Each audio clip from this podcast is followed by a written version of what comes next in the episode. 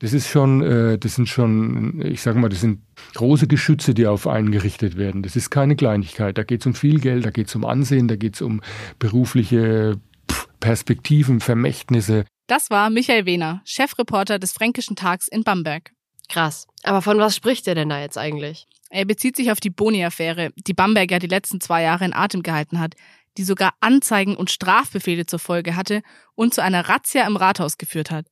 Der Skandal hat aber nicht nur die lokale Politik aufgerüttelt, sondern auch die Bamberger Redaktion des Fränkischen Tags auf Trab gehalten. Das klingt total komplex. Blickt da eigentlich noch irgendwer durch, wenn sich das jetzt schon zwei Jahre zieht? Ja, das ist wirklich gar nicht so leicht, da noch mitzukommen. Aber genau deswegen haben wir, also die Volontärinnen und Volontäre vom Fränkischen Tag und in franken.de, uns das Ganze nochmal genauer angeschaut.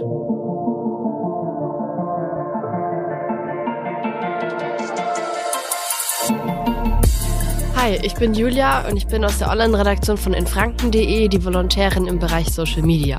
Also ich bin Verena und ich bin Volontärin beim Fränkischen Tag. Um den Rathausskandal besser zu verstehen, gehen wir bei Razzia im Rathaus, die Bamberger Boni-Affäre, ganz zum Anfang zurück. Das finde ich auf jeden Fall gut. Wann hat das Ganze denn angefangen? Am 18. Dezember 2020 ist im FT ein Artikel mit dem Titel Ein Prüfbericht belastet die Stadt erschienen. Laut diesem Artikel soll die Stadt Bamberg unzulässige Bonuszahlungen an Mitarbeitende des Rathauses geleistet haben. Um knapp eine halbe Million soll es sich handeln. Das ging nämlich aus einem Prüfbericht hervor, der dem Fränkischen Tag zugespielt wurde.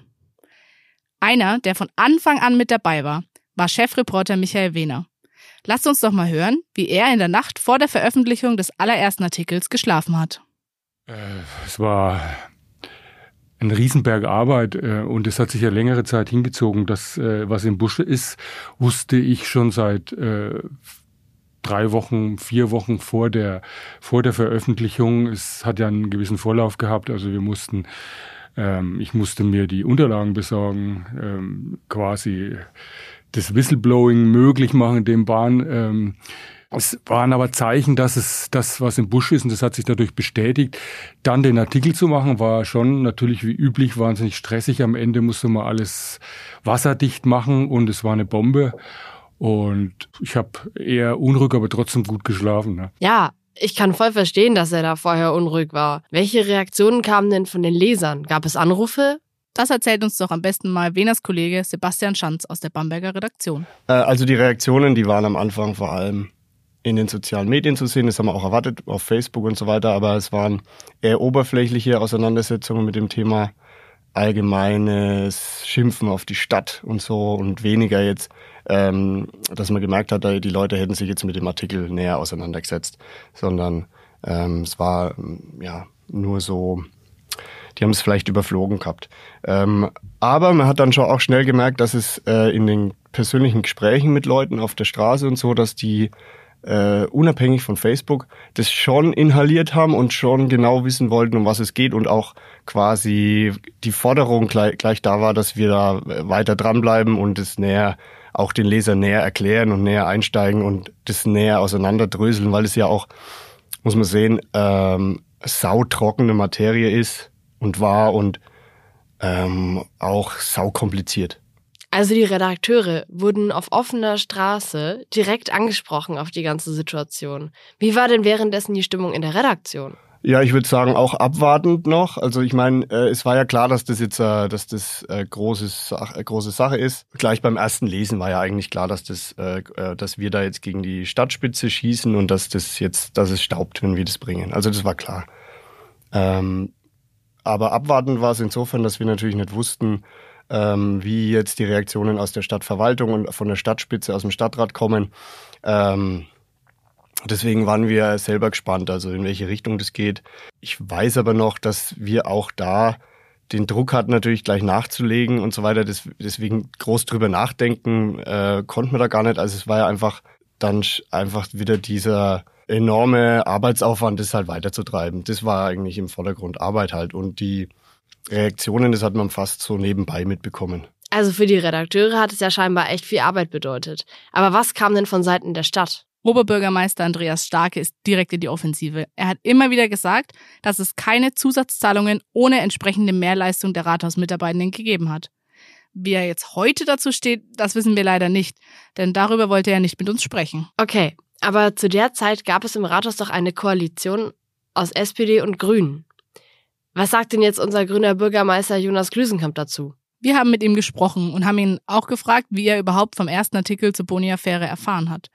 Er hat uns dann erzählt, dass er immer das E-Paper am Vorabend liest und so quasi schon einen Tag früher erfahren hat, dass das Thema jetzt öffentlich ist. Wie man aus seiner Sicht in so einer Situation reagiert und vor allem wie schnell, das hören wir jetzt. Ja, das ist in der politischen Bubble dann so, dass man mit einzelnen Personen dann über sowas spricht.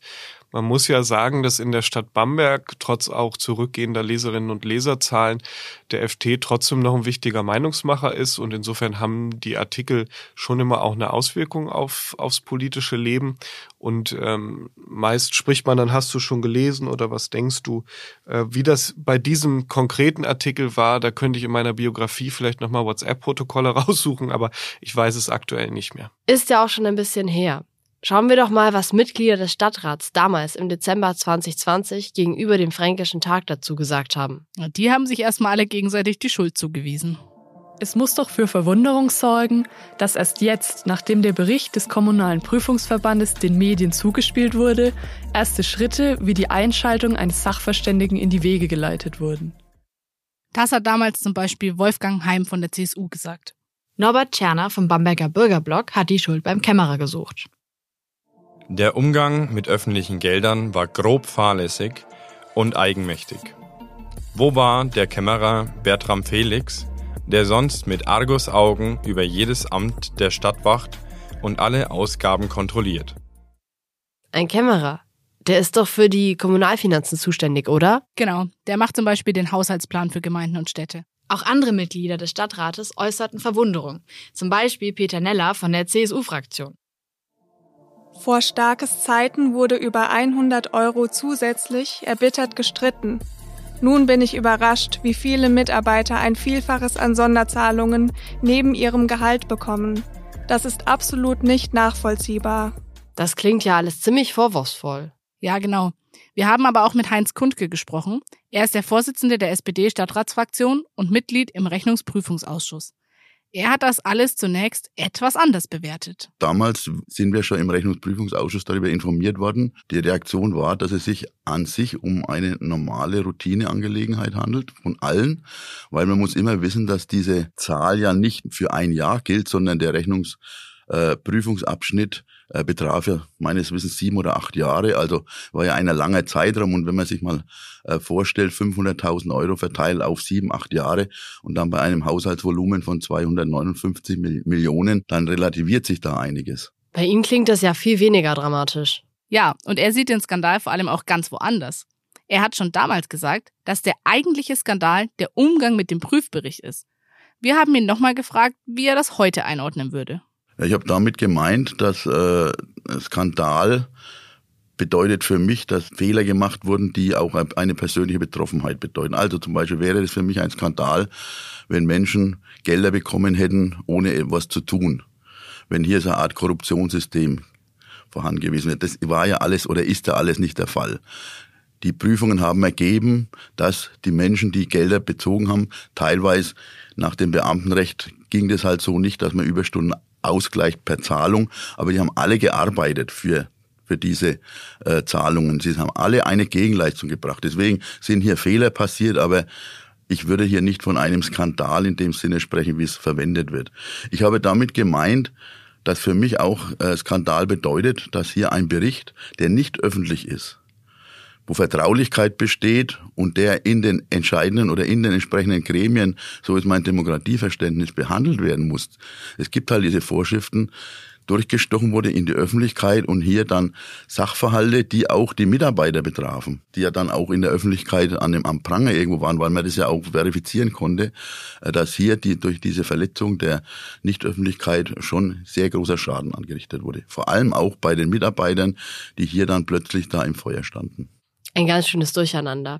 Ich kann mir auch vorstellen, dass das für die Mitarbeiter in der Stadt ein ziemlicher Schock gewesen sein muss, als sie davon erfahren haben, dass manche Zahlungen vielleicht nicht in Ordnung waren. Ja, krass, oder? Ja, also ich würde mich ganz schön ärgern, wenn du jetzt beispielsweise für den Podcast hier mehr Kohle kassieren würdest äh, als ich. Echt total verrückt. Und wie es dann weiterging, war auch spannend. Nach dem Erscheinen des ersten FT-Artikels hat Heinz Kundke noch gesagt, ich sehe da jetzt aber nicht den großen Skandal. Und nicht mal ein halbes Jahr später gab es eine Razzia im Bamberger Rathaus. Hm. Wie aufgeladen das Thema ist, haben auch die Reaktionen gezeigt, mit denen die Redakteure des Fränkischen Tags konfrontiert worden sind. Also wir wurden mal zum Duell ähm, gefordert, so indirekt. Das war in den sozialen Medien. Aber das haben wir jetzt nicht ernst genommen, aber es war so äh, klar, äh, dass der Ton dann schon neben rausgeht. Also das war eindeutig. Also wir haben äh, in den sozialen Medien schon Anfeindungen bekommen, der Michael mehr als ich. Es war dann der CSU-Wehner und der der Hetze-Wehner und der, was weiß ich alles. Und der Schanz, der Praktikant, schreibt auch was drüber, so, auf dem Niveau, wo uns da bewegt. Schlimmer als die Bild-Zeitung. Äh, und die meiste Zeit hat man eigentlich zu viel zu tun, als dass wir es jetzt großartig dann äh, direkt verfolgt hätten. Äh, in der Zeit ist ja dann auch der Stefan Sanden aus dem Nichts entstanden als Fake-Profil auf Facebook. Das war alles diese Zeit. Also es ist alles ähm, in der Zeit passiert. Und ich weiß noch, ich habe zu Michael Wehner auch mal gesagt beim äh, Facebook-Studium, er sagt mal, der Sandmann, das ist doch, der muss doch erfunden sein, das gibt's doch gar nicht. So ein Blödel, das gibt's doch gar nicht. Aber wir haben das nicht wirklich weiter verfolgt, hatten auch gar keine Zeit. Und das hat dann der Florian Herrnleben übernommen und hat dann diese Fake-Accounts ja enttarnt später. Äh, das ist alles in dieser Zeit entstanden und wir haben da schon viel Gegenwind bekommen. Und ähm, Bamberg Facts als dieses als Internetportal hat uns stark angegriffen, hat irgendwelche ähm, auch Abozahlen über den FT veröffentlicht mit ähm, hämischen Kommentaren ähm, und wir persönlich auch. Und äh, Tiefpunkt war eigentlich für mich dieser, dieser Spruch, ähm, früher hätte man das anders geregelt, irgendwie fünf Schritte in eine Richtung, ein Schuss im Morgengrauen ähm, oder Beton an die Füße und ab bei die Fische. Um Gottes Willen. Bei sowas denke ich mir immer, erst denken, dann schreiben. Ja, hast recht. Manche Leute sollten echt nicht im Internet unterwegs sein. Aber falls ihr euch jetzt gefragt habt, worum es bei den Fake-Accounts geht, die er angesprochen hat, dazu verlinken wir euch einen Artikel in den Show Notes. Also, wir haben jetzt eine Razzia und Drohungen gegen Redakteure. Und dann gab es da ja auch noch den Whistleblower. Ja, aber jetzt verraten wir nicht zu viel. Es kommt ja alles noch in den nächsten Folgen von Razzia im Rathaus, der Podcast zur Bamberger Boni-Affäre. Dieser Podcast ist eine Kooperation der Volontärinnen und Volontäre von infranken.de und dem Fränkischen Tag. Einige Zitate wurden von unseren Kolleginnen und Kollegen eingesprochen.